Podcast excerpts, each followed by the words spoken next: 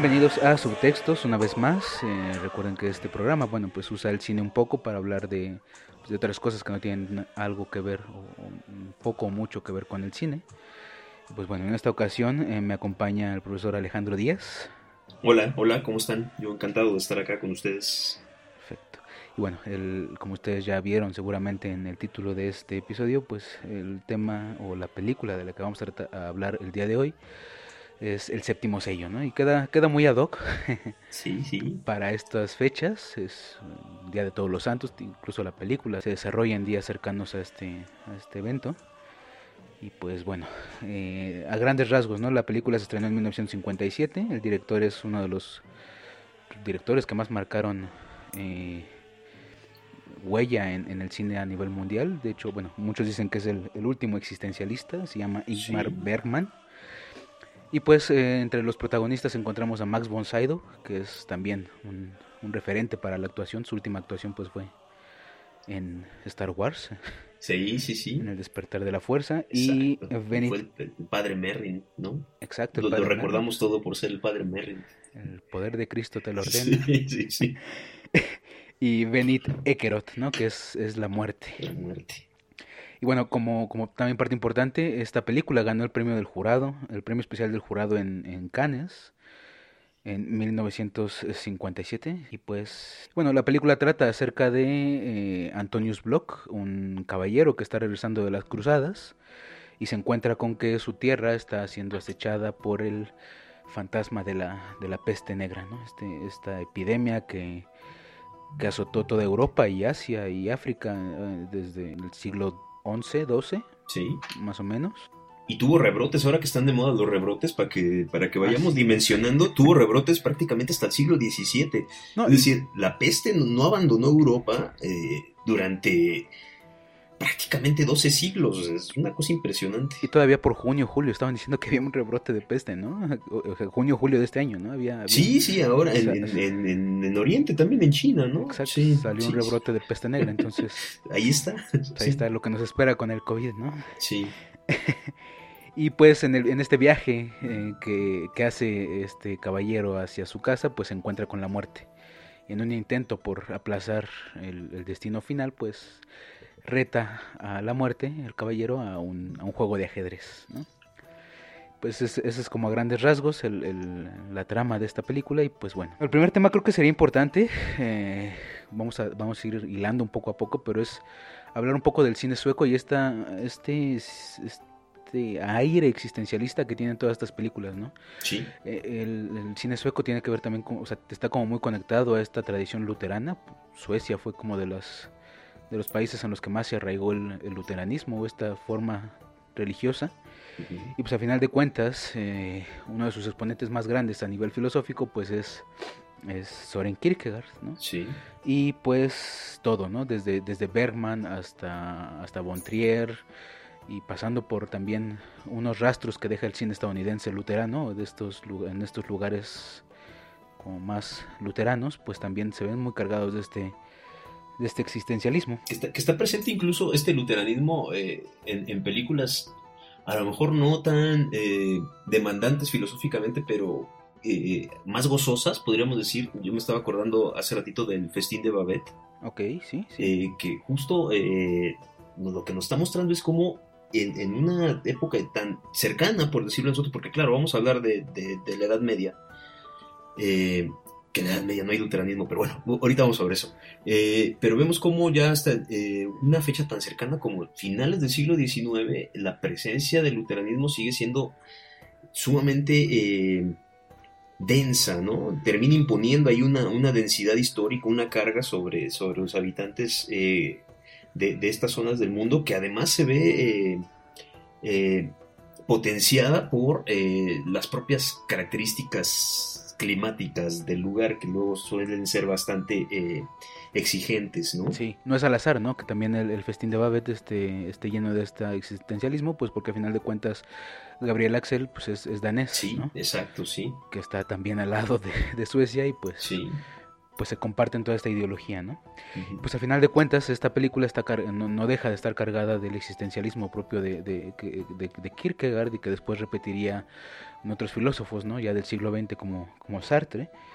Y bueno, eh, eh, esta, esta filosofía existencialista pues nos dice que, que podemos retomar a partir de, de, Ingmar Bergman es que la libertad del ser humano le permite indagar sobre, sobre la muerte y la finitud del mismo, ¿no? Así es es tan libre el ser humano que puede darse ese espacio para dudar o para, para tener curiosidad ¿no? sobre qué hay después de la muerte, que es, es lo que hace Antonius Blog, ¿no?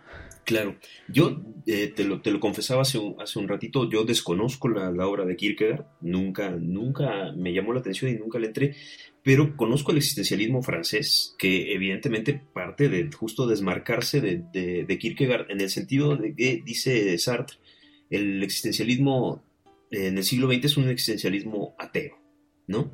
Sí. Eh, pero eh, eso no implica que las preguntas espirituales eh, estén exentas de, participar en, esta, en este planteamiento existencialista.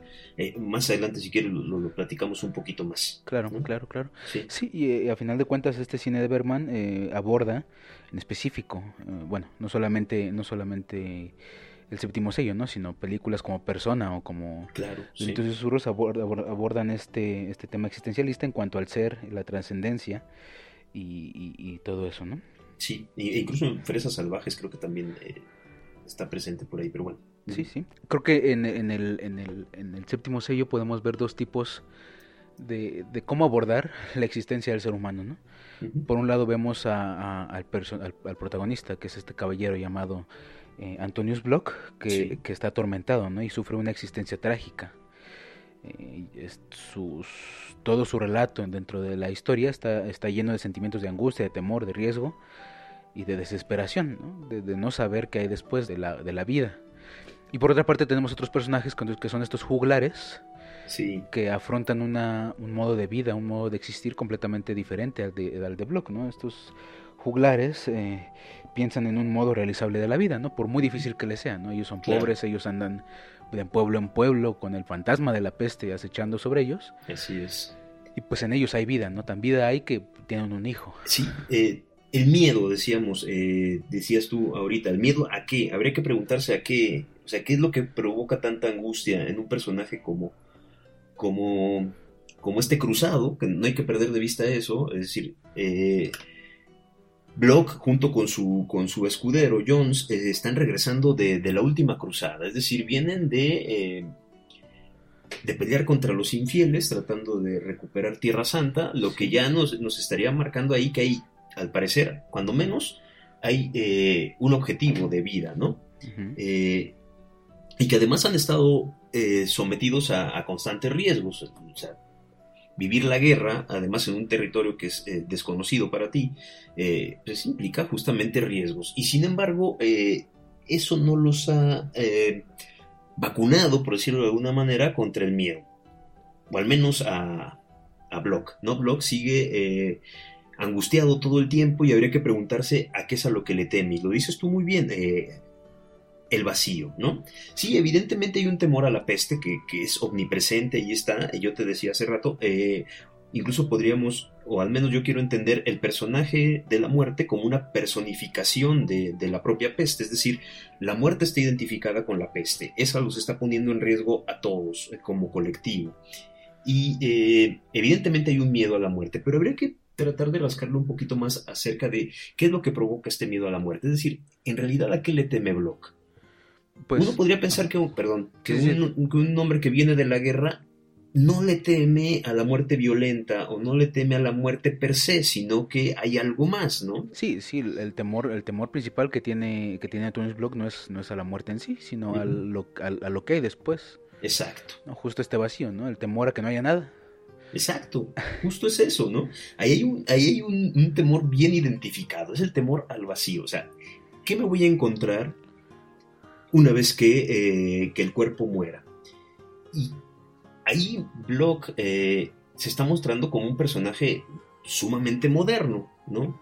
Sí. paradójicamente. ¿Por qué? Porque uno podría pensar que, eh, tal como nos han eh, contado la historia de la Edad Media, este tipo de inquietudes no deberían de ser propias de, un caballero medieval, porque el caballero medieval, sobre todo un caballero medieval que ha estado en las cruzadas peleando contra los infieles, convencido de que su guerra es justa, tendrá la convicción de que en el momento en el que muera, eh, pues habrá dos opciones.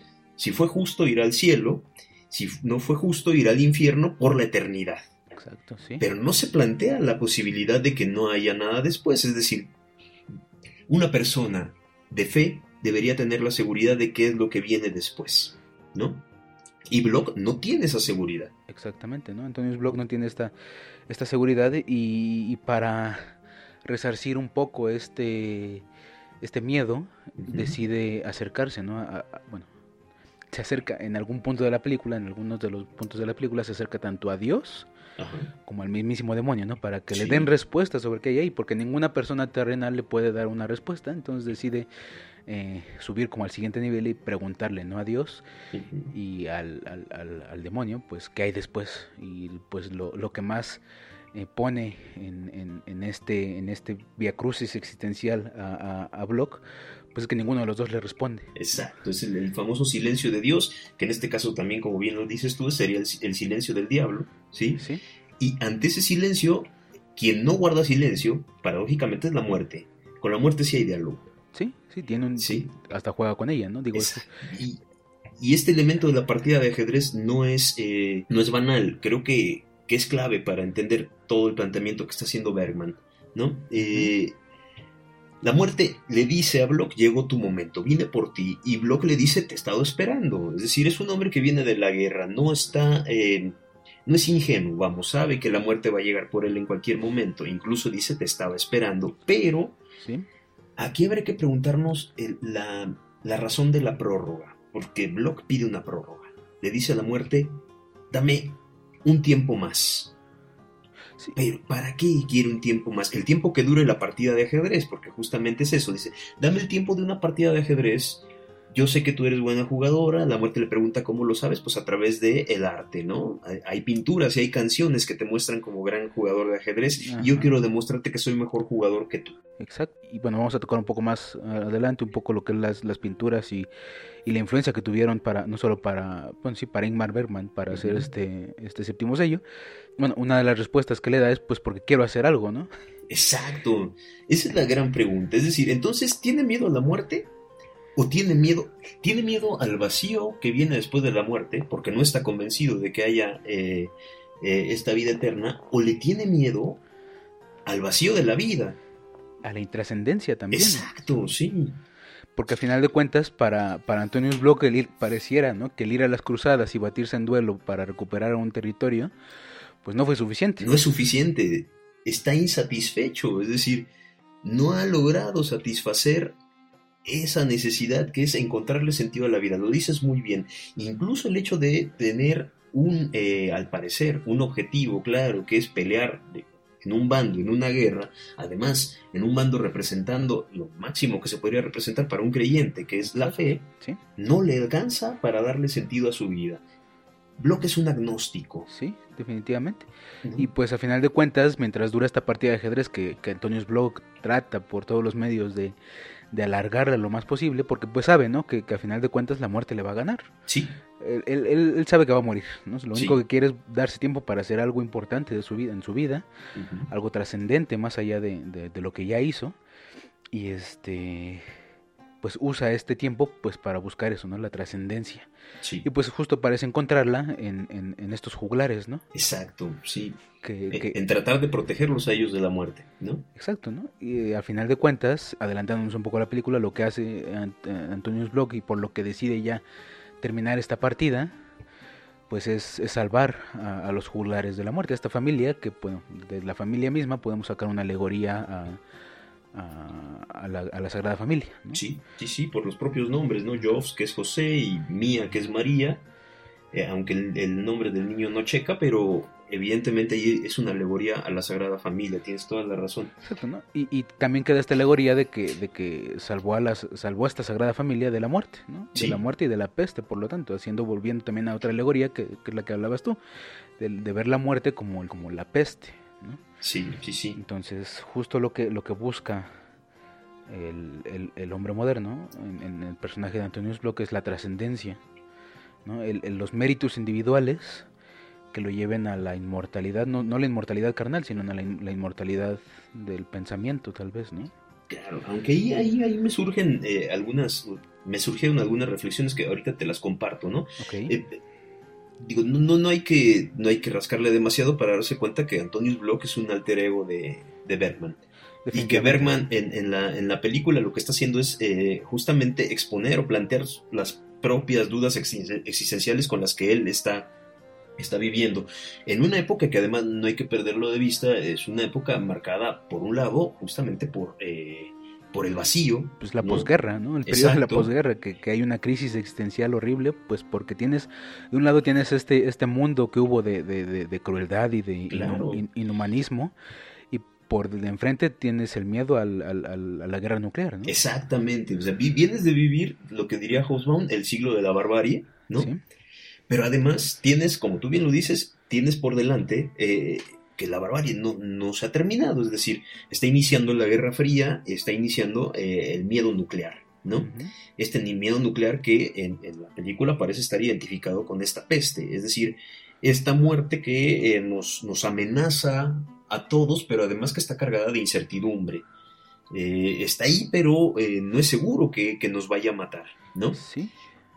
Sí, y volviendo a, este, a esta representación que hace Ingmar Bergman de, de, él mismo a través de Antonius Block, pues podemos ver también pues, pues toda esta, esta, volvemos a lo mismo, ¿no? La tradición luterana con la que creció. Al final de cuentas, Ingmar Bergman era hijo de un pastor luterano, ¿no? Súper super estricto, que, que, el mismo Bergman cuenta que lo llevaba a ver estas, estas, estas iglesias viejas en Estocolmo, llenas de estos, de estos grandes artes medievales en los cuales veía la muerte, la muerte danzar, que es justamente una de las imágenes más, yo creo que importantes de, dentro de la película, ¿no? Es fabulosa, ¿no? ese final es fabuloso porque además el, contraste, el uso del blanco y negro, pero además este contraste de las figuras bailando eh, encima de una colina, e, es... Eh, es muy poderosa la imagen, ¿no? Y sí, evidentemente tiene que ver, justo lo decías tú, con con la influencia que tiene eh, el arte o las representaciones pictóricas en, eh, el cine de Bergman y, la influencia que tiene eh, la religión, aunque también aquí hay que decirlo, evidentemente no, no podía plantearlo en un contexto luterano porque el luteranismo no existe en la Edad Media. Pero sí, es, pero sí es bien interesante ver cómo Bergman todo el tiempo está utilizando el crucifijo, el crucifijo que no es luterano, los luteranos iconoclastas no lo utilizan, eh, los católicos sí. Y parece ser que, que a Bergman eh, el uso del crucifijo eh, lo llena también de angustia, ¿no? aparece en toda la película constantemente, incluso la, la, bruja que va a ser quemada parece que va a ser también crucificada. Los flagelantes traen por ahí también otro crucifijo.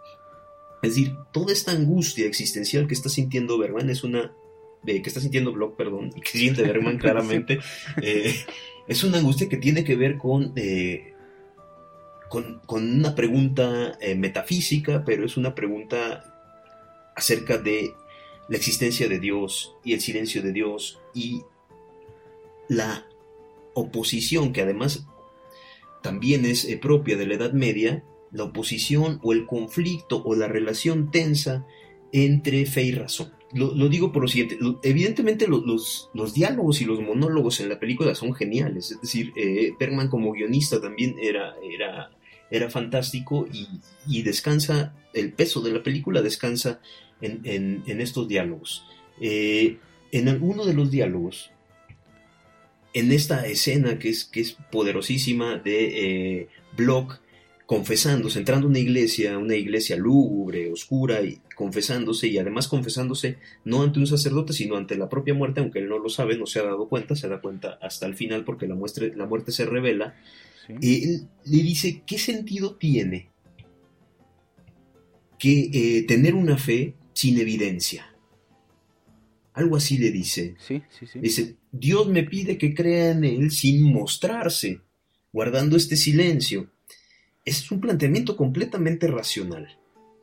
Es un planteamiento, planteamiento teológico pero que se hace desde la razón. Sí, desde, desde casi casi desde, desde, el, desde el aparato científico, ¿no? Si no desde el empirismo, claro, sí. Si no tengo nada que ver, pues cómo voy a creer, ¿no? Exacto, Volvemos otra vez a Descartes, ¿no? Si no lo, si no lo veo, ¿cómo existe?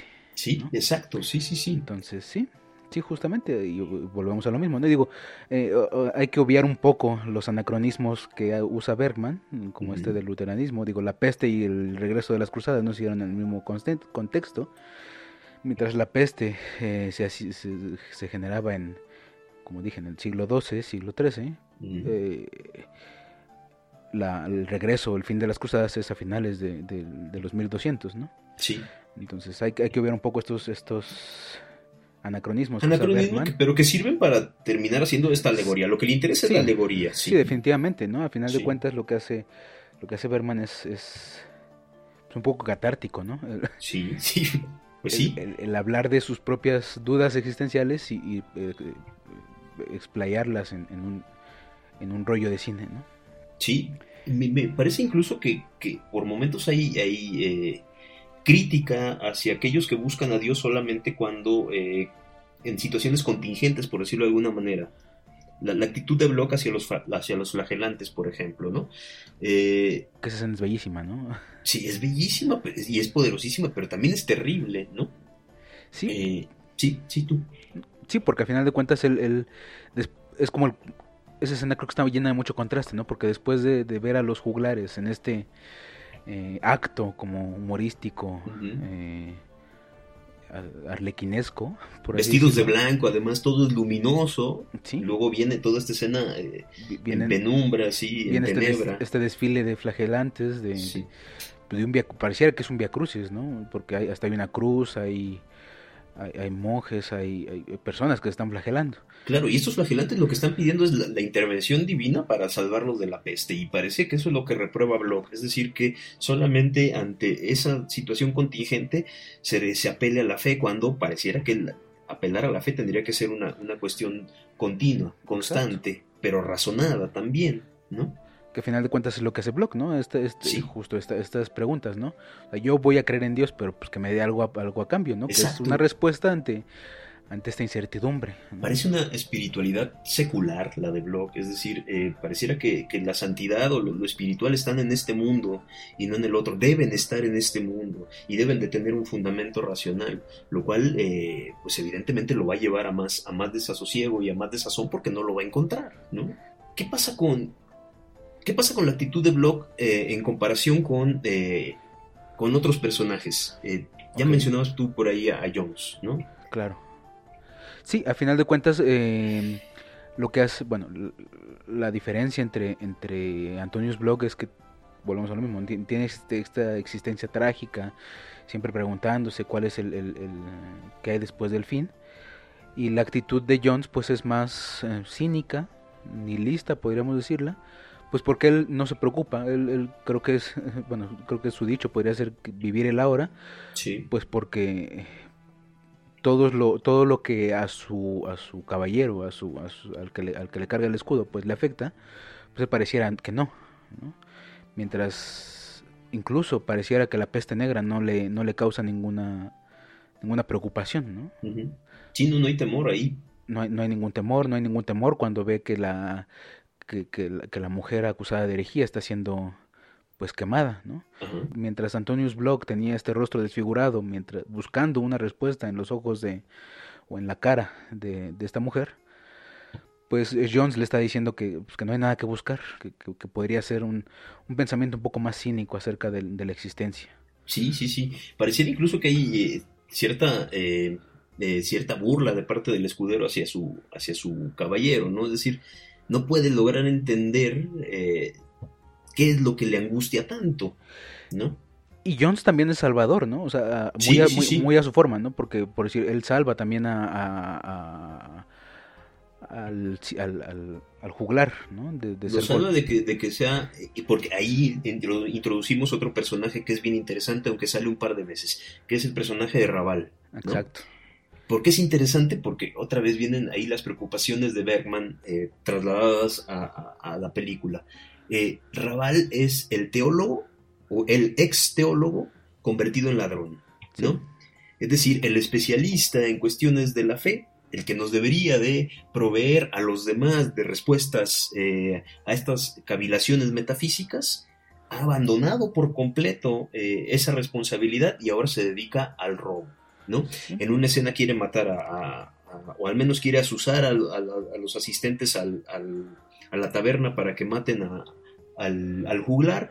Hay en otra escena donde quiere violar a una chica, que Jones también termina salvando a la chica. Es decir, es, es un, es, un, eh, es un miserable, ¿no?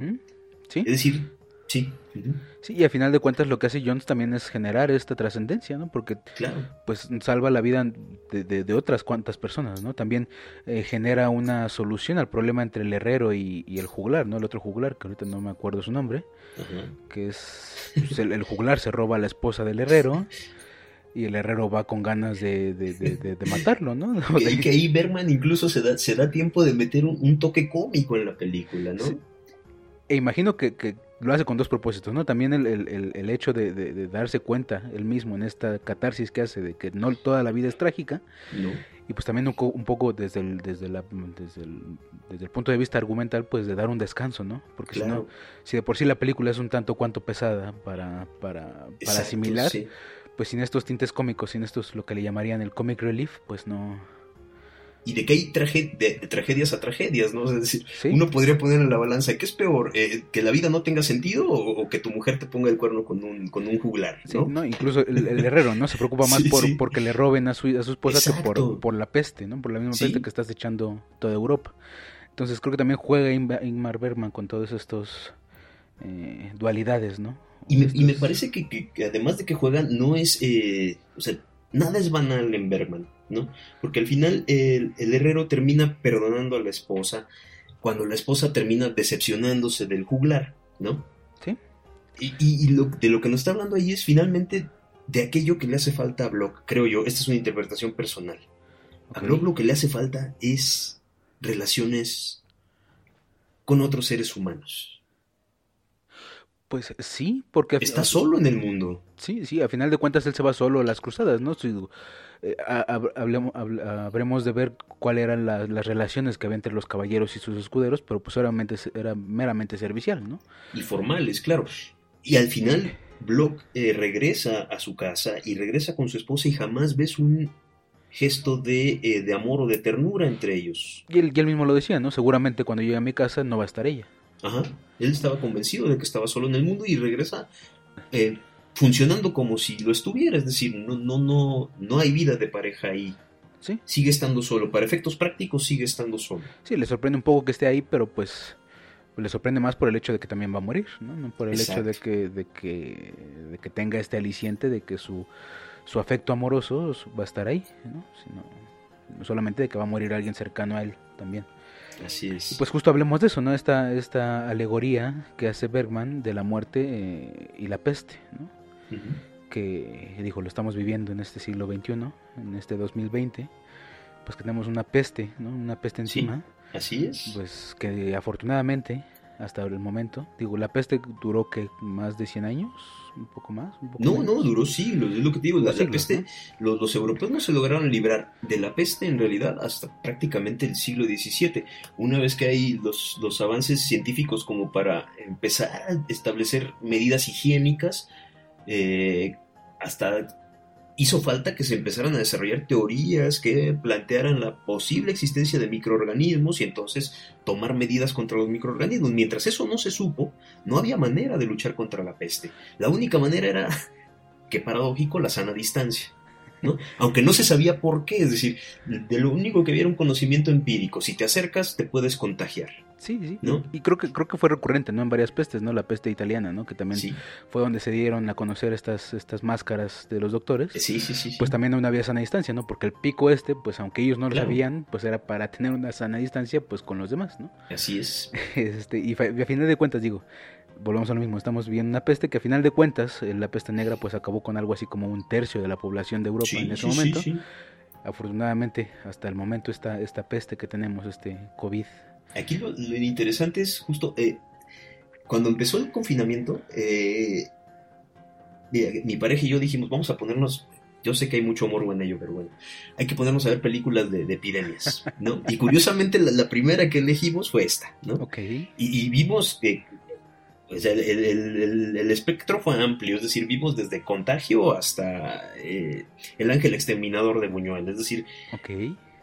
no, no, no, no tuvimos límites acerca de lo que veíamos, pero curiosamente la que elegimos para ver primero fue esta porque creemos, creo yo, que nos está enfrentando, eh, o que lo que podemos ver en la película sirve para la situación en la que estamos ahora. Es decir, cómo nos posicionamos ante una amenaza como esta. ¿Cómo afrontamos, no? Sí, cómo nos posicionamos individualmente, pero sobre todo cómo nos posicionamos colectivamente ante la amenaza de la muerte, de una muerte que, ojo, puede provenir de tu más cercano, ¿sí? y, vamos, vamos a seguir un poco más el viaje, ¿no? El existencialismo que tiene Antonius Bloch sobre qué hay después de, la muerte, podemos eh, traducirlo al siglo XXI y, y, afrontar este existencialismo de qué va a haber después de que, o qué va a haber después, ¿no? ¿Qué viene? ¿Qué viene, no? Sí, ¿cuál va a ser? va a ser la nueva normalidad? Exacto, ¿no? Justo eso iba, ¿no? ¿Cuál va a ser la nueva normalidad? Si va a haber una nueva normalidad seguramente sí, podemos hablar mucho al respecto de, los estados opresores y todo eso, que, también da, un poco de miedo a nivel existencialista, pero pues también, ¿no? Las relaciones, cómo van a ser, el modo de vida, cómo va a ser todo eso que, que, en algún momento también pudo haberse preguntado a alguna persona, o, pudo o no haberse preguntado a una persona del siglo XIII o siglo XII. Por supuesto. Pues no las hacemos nosotros, ¿no? Entonces, las dudas siempre han sido las mismas, ¿no? ¿Cuál, ¿qué, hay después de, esto? ¿Cuál es el paso que sigue? Completamente de acuerdo contigo. Y yo insisto, aquí lo, importante es que esto nos pueda llevar una, a una reflexión acerca de cómo nos posicionamos, porque eh, uno escucha tantas cosas que, termina, al menos a mí me pasa, termino teniendo más miedo de, eh, de cómo afrontamos el problema que del problema mismo. Es decir, cuando yo empiezo a escuchar cosas como eh, pongan toque de queda, eh, multen a la gente o metan en la cárcel a la gente que no trae cubrebocas, me pregunto, ah, ah, eh, ¿cómo nos estamos relacionando con, con, el otro, con el otro humano, con, con mi vecino? ¿Cómo me estoy relacionando? Vamos, vamos a tomar el, lenguaje religioso de, de, Bergman, ¿cómo me relaciono con mi prójimo? ¿Sí? ¿No? Que claro, yo puedo entender que, que vea en el prójimo la fuente eh, de, la muerte, del miedo, en este caso. Hay, hay un error, es, creo que es terriblemente erróneo enfocarlo de esa manera, porque justo lo que termina, al menos interpreto yo, eh, mostrando Bergman, es que si hay luz al final del túnel, esa luz al final del túnel está en la comunidad. En la comunión, sí. Sí. Sí, en la comunión y, ahorita como, como relato personal, eh, ayer o antier salió esta, este tráiler ¿no? de la nueva película de Michael Bay. No sé si lo viste. No, no. Que es, es una película ya de pandemia, de esta pandemia, ¿no? Porque en, en, el tráiler dicen que el COVID ya mutó tres veces, ya no es COVID, ya no es COVID-19, ya es COVID-23 y la, la, la, cuarentena dura hasta, hasta el 2024 o algo así. Vaya. Y justo son este tipo de relatos y de narrativas las que hacen que, nos volvamos un poco más como Antonius Bloch, ¿no? Que, que, es pesimista en cuanto al futuro. Sí, es pesimista, sí. Y justo, justo a lo que podemos ir es, hay dos, hay dos formas de ver esta, esta pandemia, ¿no? Cualquier pandemia y cualquier suceso a nivel mundial, o somos Antonius Bloch o somos unos Jones, ¿no? Claro. O somos unos juglares.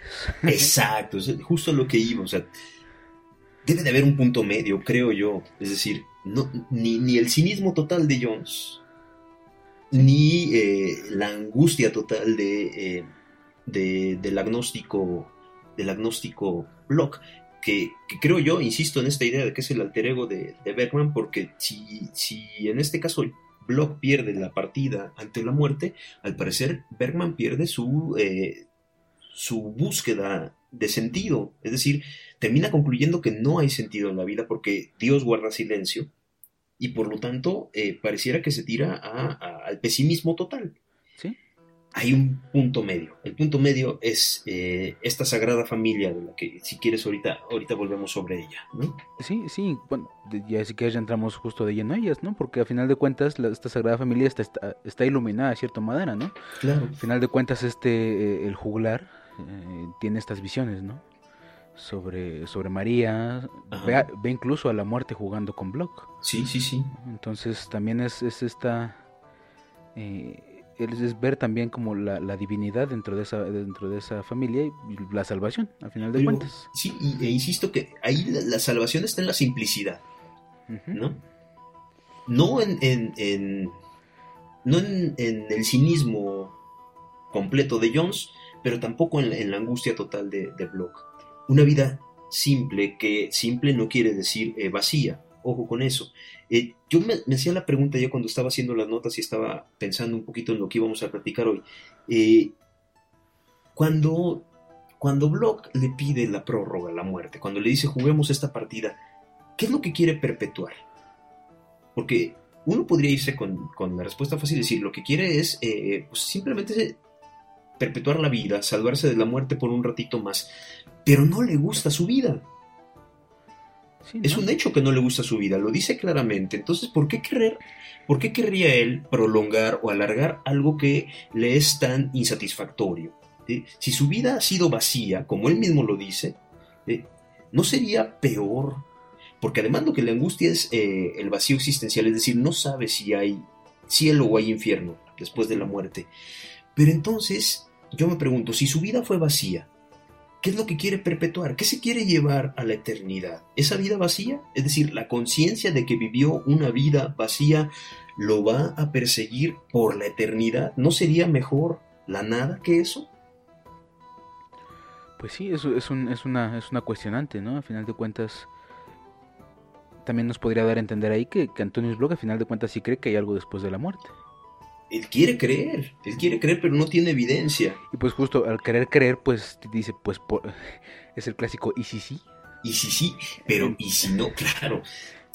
pero otra vez, yo me pregunto, ¿y si sí? Justo, ¿no? Y entonces ahí, vamos al, ¿y si sí? Pues, pues es trascender, ¿no? Pero vas a trascender, es decir, te vas a llevar a la eternidad la conciencia de una vida vacía. Es terrible.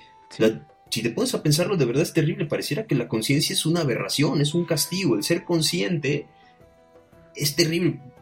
Eh, bienaventurados los animales que no tienen conciencia, ¿no? No tienen que vivir con estas, con estas eh, cavilaciones metafísicas. Afortunadamente. me estoy poniendo demasiado intenso, lo sé, pero bueno. Eh, vamos entonces a, un elemento más, si me permites tú, sí, claro, claro, esto que hablamos del, existencialismo, ¿no? Eh, yo insisto en que no, no conozco la obra de Kierkegaard, pero sé que es un existencialismo que parte desde una postura eh, de fe creyente, es cristiano. Pero sí conozco un poco más eh, la postura de Sartre y el existencialismo ateo, que lo que plantea es que el hombre está condenado a ser libre. Vive la libertad como una condena. Es en este planteamiento de que en el ser humano la, existencia es previa a la esencia. El ser humano es un ser que está en el mundo sin un fin, sin eh, un sentido definido, sino que eh, está condenado a existir y a tomar decisiones, a ser libre y a construirse su esencia a través de, de estas decisiones que toma, esta libertad pero no le quise dar tanto por el lado sartriano, sino que pensé un poco más en, cómo plantea Camus la, cuestión del existencialismo. Y el pensar en Camus me llevó a pensar en la peste, y fíjate cómo todo termina siendo ahí un, tremendo, exacto, un tremendo ciclo, ¿no? En la peste lo que Camus plantea es una angustia existencial ante una epidemia, otra vez. Una epidemia que, ojo, en el siglo XX eh, sucede dentro de una ciudad medieval. Fíjate cómo se, todo se, conecta, ¿no? Eh, una ciudad medieval que tiene que ser cerrada, la gente se tiene que recluir ante el miedo a, la peste, a la, enfermedad. Pero Camilo lo que está planteando es lo siguiente. La existencia es absurda. La vida no tiene sentido. Pero saberlo, darse cuenta de ello, nos libera. Nos libera y nos plantea ante la posibilidad de tomar decisiones. Camus diría, nos, nos plantea la posibilidad de la elección. La libertad es elección. Y entonces aquí dice, hay dos caminos. Uno sería, si de verdad esta, este vacío de la existencia, esta falta de sentido de la existencia me abruma tanto, como sería el caso de, de Antonius Bloch, ¿por qué no me suicido? ¿No? Y uno se podría preguntar por qué demonios Antonius Block no se suicida. Claro, la respuesta sería otra vez porque no tiene seguridad de qué se va a encontrar después. Porque ¿no? habría película. Evidentemente. Y, qué lástima que no hubiera esta película en particular. Y la otra opción para, para Camus es la rutina, ¿no? Esta rutina que, que él mismo identifica con, con, con el mito de Sísifo. Ok la, vida humana no tiene sentido de la misma manera que la acción de Sísifo no tiene sentido. El estar empujando constantemente una roca, por una colina, sabiendo que llegando a la cima de la colina la roca va a caer y vas a tener que reanudar esa, esa actividad, no tiene ningún sentido. Es, pareciera ser un gesto vacío. Pero lo que dice eh, Camus es justamente en ese gesto es donde encontramos a dónde agarrarnos, algo de lo que sujetarnos, la rutina. ¿En la cotidianidad? Exactamente, en la cotidianidad. Y eso nos lleva nuevamente a la familia, a la familia de Bergman, ¿no? Claro, sí. Sí, y a todo este esta tradición luterana, ¿no? sí. Sí, y sí, a final de cuentas, pues, pues eso. Todo es un ciclo y, y, de peste llegamos a pestes. Sí. Y lo que yo me preguntaba ya en ese punto, para, si quieres, para ir cerrando, es eh, y entonces, y si el sentido está en la búsqueda. Porque claro, Antonius Bloch está buscando sentido en la vida. No lo va a encontrar. Que es, que es mucho, ¿no? La, la, la, el diálogo de muchos filósofos, ¿no? El, sentido de la vida no está en darle un, pues, está en darle un sentido, ¿no? Exacto, en, la búsqueda. En la búsqueda eh, y Antonius Bloch no se alcanza a dar cuenta de eso, al menos no parece darse cuenta de ello, pero justamente pareciera que el sentido de su vida está en esta búsqueda. Y ahí viene nuevamente la metáfora de, la partida de ajedrez. Pareciera ser, al menos yo quiero entender que Bergman lo que dice es, el sentido está en el juego. Mientras haya movimientos que hacer, hay vida. Hay sentido para la vida. En el momento en que te dan jaque mate, pues sí, evidentemente se acabó, pero ese no es lo que importa, eso no es lo que importa, lo que importa es el proceso, lo que importa es la búsqueda. Si el sentido de la vida entonces está en la búsqueda, en el juego, y entonces, insisto, eso nos llevaría a, esta, a esta familia, a esta sagrada familia, que eh, metida en, lo cotidiano, pero además en una cotidianidad que lo que busca es la creación y es el arte. Y esto tampoco puede ser casual en el caso de Bergman, porque evidentemente lo que está haciendo Bergman es ser un juglar. Claro. Está creando, Está eh, embelleciendo un mundo que él es perfectamente consciente de que es terriblemente horroroso. Pero lo está embelleciendo a través de, obras como esta. ¿Y de qué manera lo embellece, no? Que, de ahí podemos pasar como al último, al último tema, que es este, justo, justo en, enlazándolo, ¿no? Con este hombre moderno que, parece ser Antonius Bloch, pues de la modernidad viene el romanticismo y a final de cuentas, pues estas eh, cavilaciones y este Em, este conflicto de los personajes que, justo recae en, el, en, las emociones, pues es, es, romántica. Y, podemos ver en, la fotografía, sobre todo del séptimo sello, pues el romanticismo en todo lo que da, esta imponencia de la, de la naturaleza sobre la, lo diminuta que puede ser la humanidad. Claro. E, el primer cuadro es, es, sugerente, el primer cuadro pues son estas cumbres no cumbre, sino esta, esta playa llena de, de, piedras, una playa inmensa con el, con el sol eh, en el horizonte, pues nada más vemos a, a Jones y a, y Antonius Bloch tirados en la playa. Una playa que no parece ningún, que no es, que no es nada no es nada cómoda, ¿no? Como una playa turística, ¿no? Es, una playa. Cancún, claro. Exacto, no es Cancún. Es una playa árida, es una playa de rocas. Sí, sí, sí. Este, y pues a final de cuentas, durante toda la película va mostrando estos paisajes, ¿no? Al final. El final también es, es totalmente romántico, es esta imponencia de este monte en el cual danzan estas figuras que, están, muertas. Eh, también en, el, en, el, atardecer, ¿no? En, este, en esta puesta de sol. Y pues a final de cuentas, eh, también hacemos ese enlace, ¿no? El hombre moderno que, que, que ya está, que, que, está vislumbrándose en esta obra de Berman, con el romanticismo propio de la pesadumbre de, de la existencia. Sí, evidentemente, sí tienes toda la razón.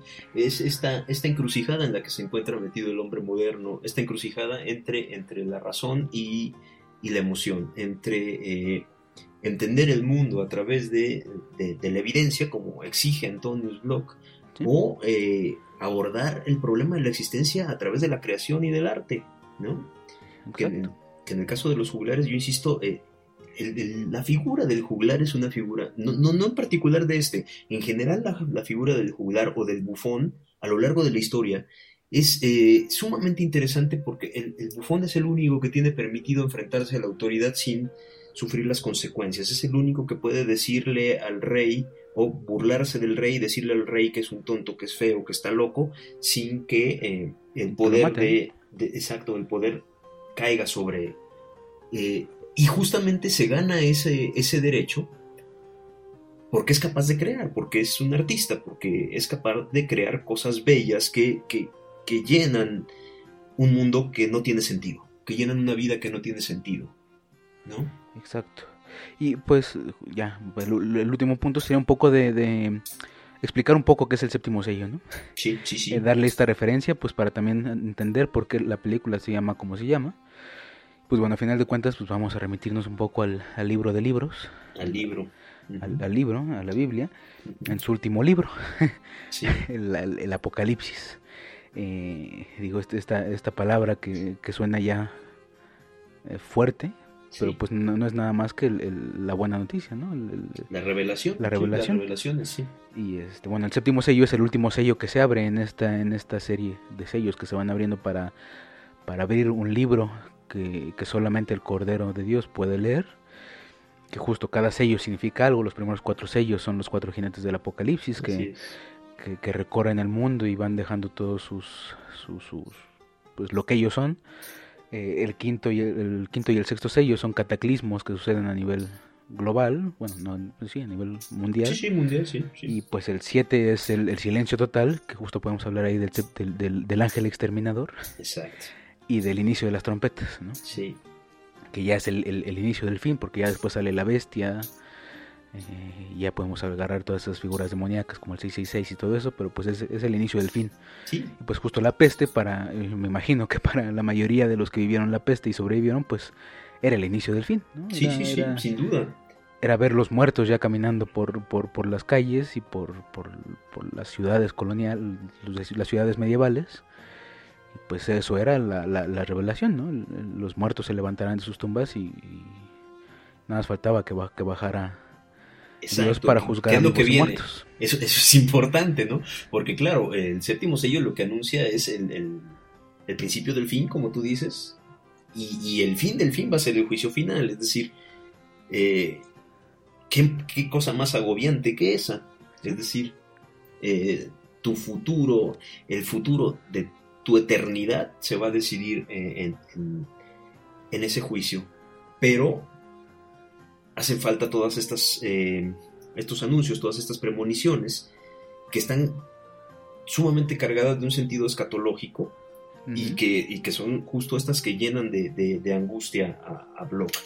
Habría que preguntarnos si nosotros estamos viendo de manera apocalíptica nuestro, nuestra vida con, el COVID y, y, otra vez yo insisto en esto, cómo nos posicionamos ante ello, ¿no? Si, si vamos a ser completos pesimistas como, como Antonius Block, si vamos a ser completos cínicos como Jones, o si hay otra manera de, afrontarlo, si podemos echar mano al arte, si podemos echar mano a la comunidad, si podemos echar mano, aunque suene ridículo, al amor, para, eh, para que la nueva normalidad sea otra, Para humanizar esa nueva, esa, esa, nueva normalidad que parece deshumanizante completamente, ¿no? Así es.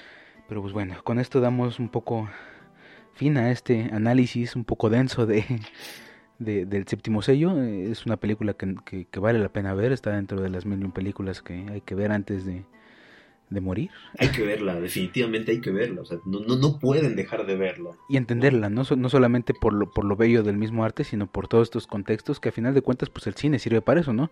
Sirve mucho para que el propio cineasta o el, o el o el creativo del cine pues tenga una catarsis un poco. Claro, me acordé ahorita de, una, hace tiempo en una entrevista a Woody Allen, eh, le preguntaban por qué no veía sus películas, porque he sabido que Woody Allen no ve sus películas después, de, que, después de que salen, y Woody Allen decía, eh, pues porque ya las vi, las vi suficiente mientras las, mientras las hacía en el proceso de producción. Dice, pero, eh, pero veo cine y sigo viendo siempre que puedo ese cine que, que es capaz de entretener pero al mismo tiempo ponerte a pensar, ¿no? Y, la película que él toma para ejemplificar eso es justamente el séptimo sello de Berman. El cine definitivamente tiene que ser para entretener, no, no, nos engañemos, pero puede alcanzar eh, niveles artísticos, como en este caso. Yo también eh, pensaba, hace rato que hacía las notas, eh, pensaba en, en, la escuela de Frankfurt, en, Adorno y su aversión al cine, por considerarlo una, una, una forma de desvirtuar la cultura, ¿no? Al, ser parte de una industria cultural. Claro. Pero yo no sé si alguna vez Adorno se dio la oportunidad, porque Adorno todavía vivía en, el, en, el, 57, no sé si se dio la oportunidad de meterse en una sala de cine a ver el séptimo sello y sería capaz de reconocer que esto es arte. Definitivamente, sí, sí. Sí, era una postura bastante elitista la de Adorno, pero bueno, eso lo, podemos discutir en otra ocasión. pero bueno, pues justo damos, damos cierre a este, a este, a este episodio. Eh, pues, como vieron, tocaron, tocaron muchos temas que hacen referencia no solamente a la, a, a, la situación que estamos viendo actualmente, sino pues las fechas, el Día de Todos los Santos, lo que llaman en el en, estos países nórdicos el Halloween, el, día de, que, es lo mismo, ¿no? final de ¿Qué, ¿Qué, festejamos, no? ¿Qué festejamos? ¿Por qué festejamos la muerte? ¿O, cuál es nuestra nuestra actitud ante, ante la muerte? Exacto, ¿no? Y pues pues bueno, pues sigan viendo cine eh, sigan viendo a Ingmar Berman, sigan viendo también eh, a estos que dejaron una huella grande y difícil de, superar tal vez para quien quiera dedicarse a esto. Y pues, pues eso es todo por, por nuestra parte. Entonces síganos de nuevo, les hacemos eh, hincapié en que nos sigan en nuestras redes sociales. Estamos en Facebook, en Instagram como Subtextos Podcast. Eh, también pues nos pueden escuchar a través de YouTube, a través de Spotify o a través de iTunes. Cualquiera de esas tres plataformas nos encuentran igual como Subtextos Podcast. Pues bueno, no olviden de seguirnos. Tenemos, como les habíamos dicho, más programas, más, más cine por ver. Tenemos desde cine portugués, tenemos cine coreano, cine de todos los tipos para poder analizar y pues para poder hablar un poco más allá de pues la misma industria o del mismo arte cinematográfico. Así es. Y comenten, comenten, hagamos comunidad, discutamos. Exacto, comenten. Y si, si tienen la inquietud acerca de una película que quieran que, comentemos, pues, pues no ya lo tienen. Sí. Y, pues, pues si es, si es interesante, pues nosotros la, retomaremos y en algún momento, digo, ya tenemos una lista bien nutrida de pendientes, de, películas pendientes, pero pues eh, en algún momento podemos hablar de la que ustedes propongan. Vienen cosas bien interesantes. Muy interesantes. Sí. Pues bueno, este por mi parte sería todo. Mi nombre, les recuerdo, es Jesús Vázquez. Alejandro Díaz. Pues bueno, buenos días, buenas tardes y buenas noches.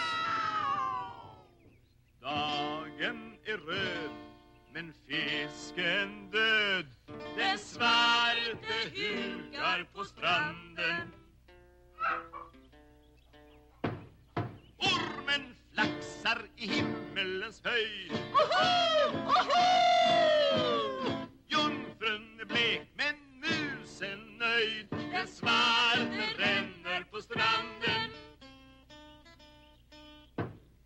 Bocken väser med tänderna två.